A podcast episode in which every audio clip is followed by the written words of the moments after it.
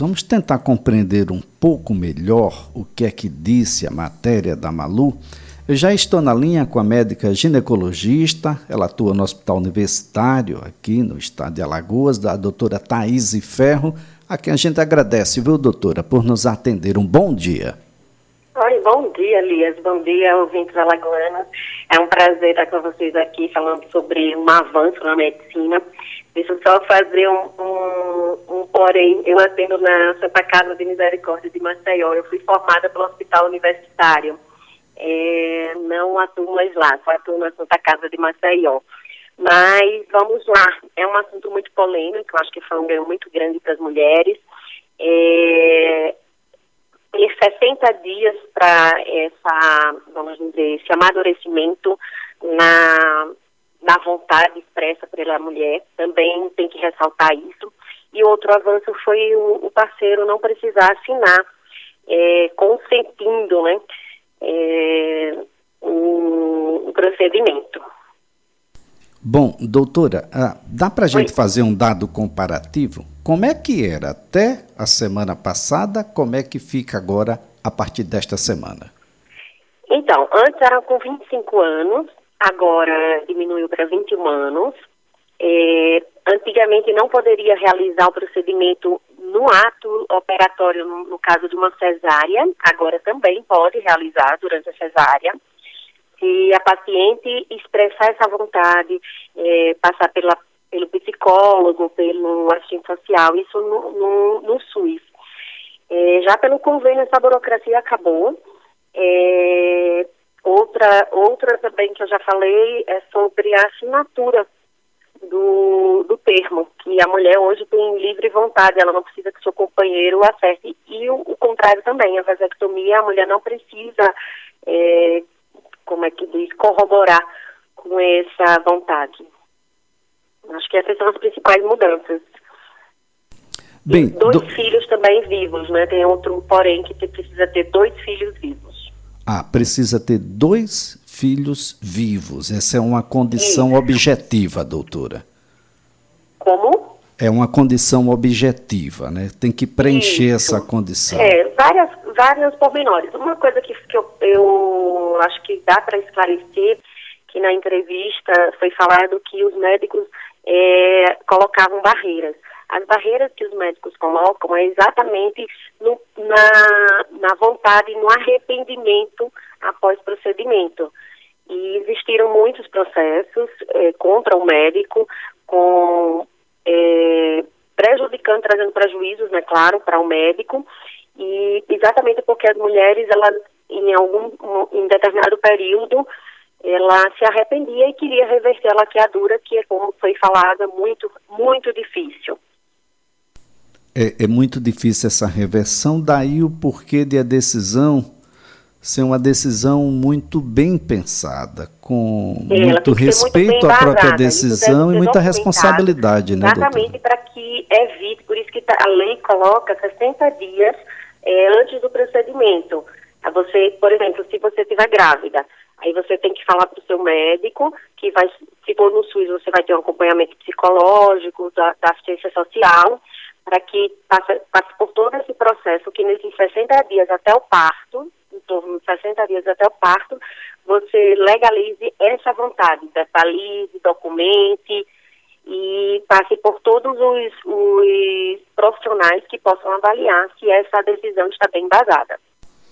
Bem, doutora, o, o, quais são os reflexos de uma mulher que passa por uma laqueadura, que tem tantas perguntas aqui, que de fato, por exemplo, a, a mulher continua a menstruar, doutora, e, e, na menstruação o que é que acontece para uma mulher que passou por uma laqueadura?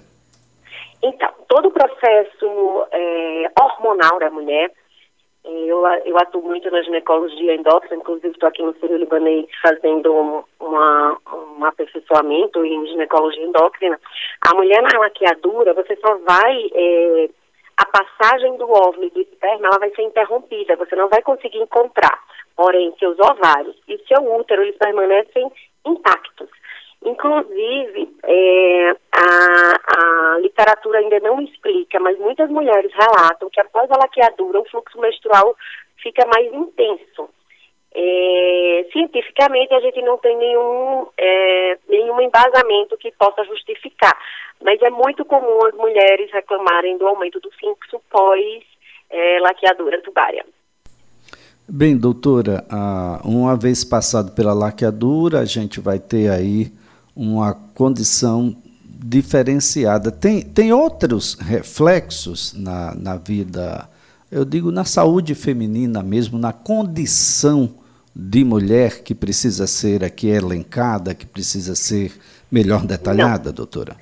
Em, em, de, de maneira nenhuma, de forma nenhuma. É apenas o trajeto. Vamos dizer, você vai interromper uma estrada que seria única e exclusivamente a passagem do óvulo para encontrar, encontrar com o espermatozoide.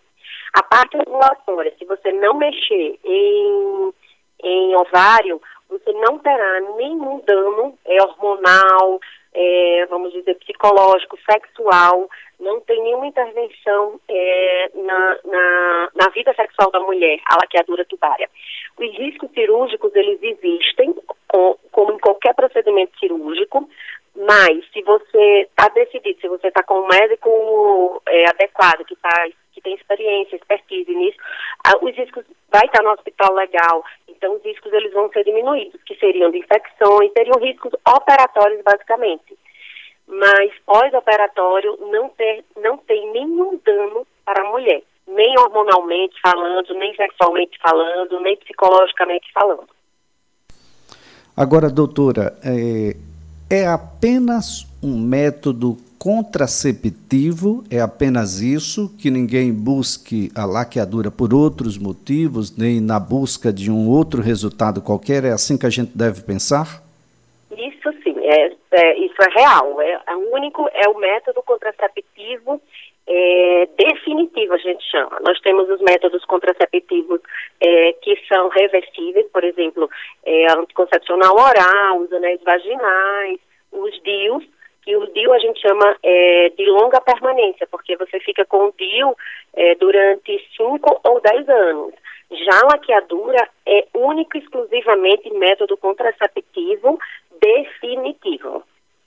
Doutora, tem ouvintes aqui perguntando sobre tem desvantagens, tem riscos, qual é a eficácia do procedimento?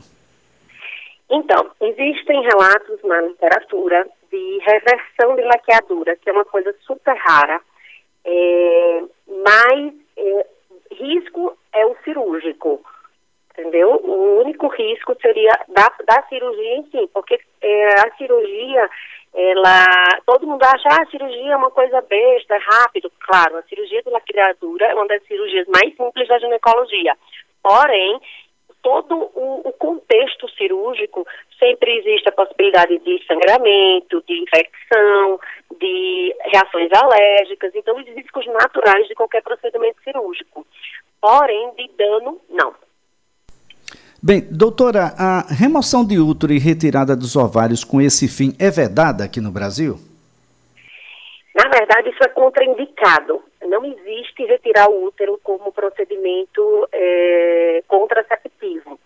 O útero, ele é um órgão pélvico que as mulheres acham que acham, todo mundo acha, não, e é realmente, ele é unicamente, exclusivamente para é, gestar, para manter o embrião, para gerar o embrião, gerar o bebê dentro da, da barriga da mulher.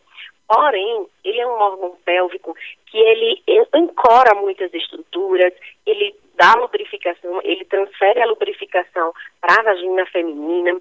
Então, as mulheres para que utilizam. É, tem muitas mulheres que chegam no consultório, ah, eu quero tirar o meu útero, não serve para nada, eu fico sangrando, não sei o quê. Isso não é legal é, e muito menos retirar os ovários sem necessidade, porque a mulher sem os ovários ela vai entrar numa menopausa precoce e a menopausa ela causa danos terríveis para a mulher.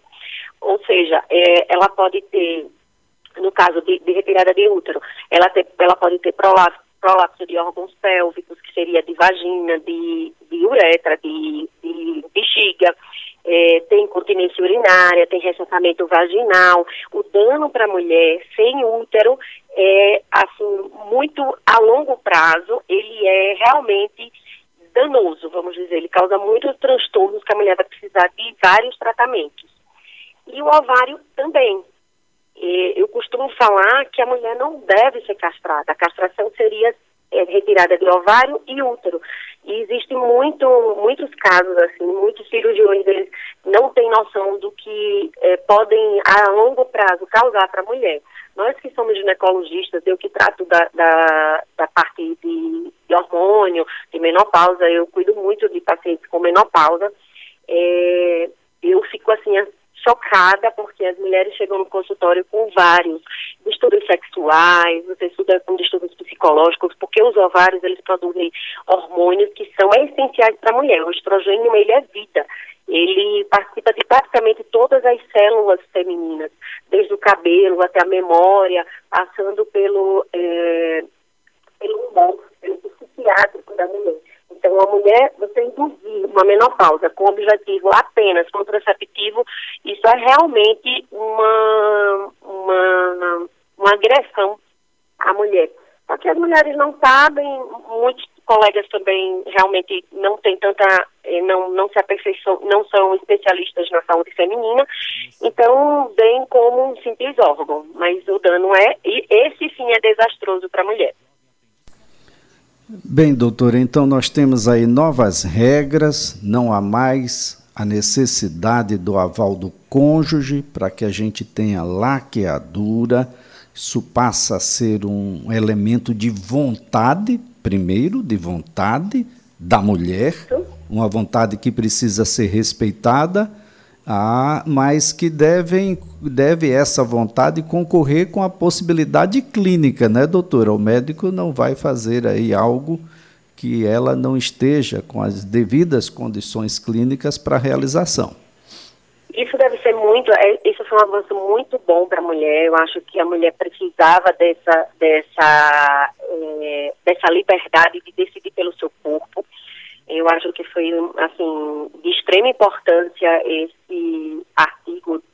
foi colocado.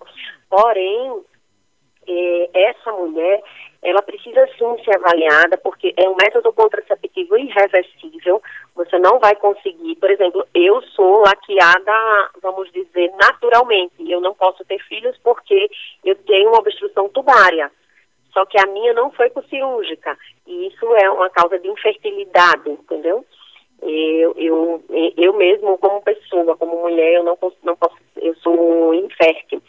E isso, a mulher tá, tá quando ela quando ela decide pela cirurgia, ela está decidindo ser infértil. Então, com certeza, ela precisa ter um acompanhamento psicológico para que essa essa ideia, essa vontade, ela seja bem basada e, consequentemente, ela não tenha arrependimento no futuro. E isso é muito importante para nós, médicos, que estamos do outro lado, porque é, ontem eu tive aqui uma aula sobre é, gestação na adolescência meninas de 12, 14, 15 anos grávidas. Então, a gente precisa sim dar oportunidade de contracepção a essas mulheres. Elas precisam decidir o momento de ser mãe, mas com isso você tem que ter é, um embasamento, você tem que ter um acompanhamento contraceptivo é, muito, é, vamos dizer, muito fortalecido. Porque o, índice de, de mortes puerperais, o índice de mortes fetais, ela acontece exatamente quando a mulher ela não está preparada para gestar. E ela também precisa decidir quando ela quer parar de gestar, porque a gente vê em hospitais públicos, eh, eu fui residente do HU, a gente via mulheres que tinham 21 anos, 25 anos, com 5 a 9 a 10 filhos. Então, que não tinha condições de, de alimentar um único. Isso é uma oportunidade, assim, que a mulher tem que abraçar, a mulher tem que decidir, a mulher tem que e tem principalmente tomar uma decisão muito bem embasada, porque é um método que não, ele não pode ser, é, muitas vezes pode até ser, mas a maioria das vezes ele não é reversível. Doutora Thaís, foi um prazer tê-la aqui no CBN Maceió. Uma ótima terça-feira para a senhora. Olha, a doutora Thaís Ferro é médica ginecologista, atua na Santa Casa de Misericórdia de Maceió, já atuou também no Hospital Universitário e a nossa conversa aqui foi sobre as novas regras para laqueadura.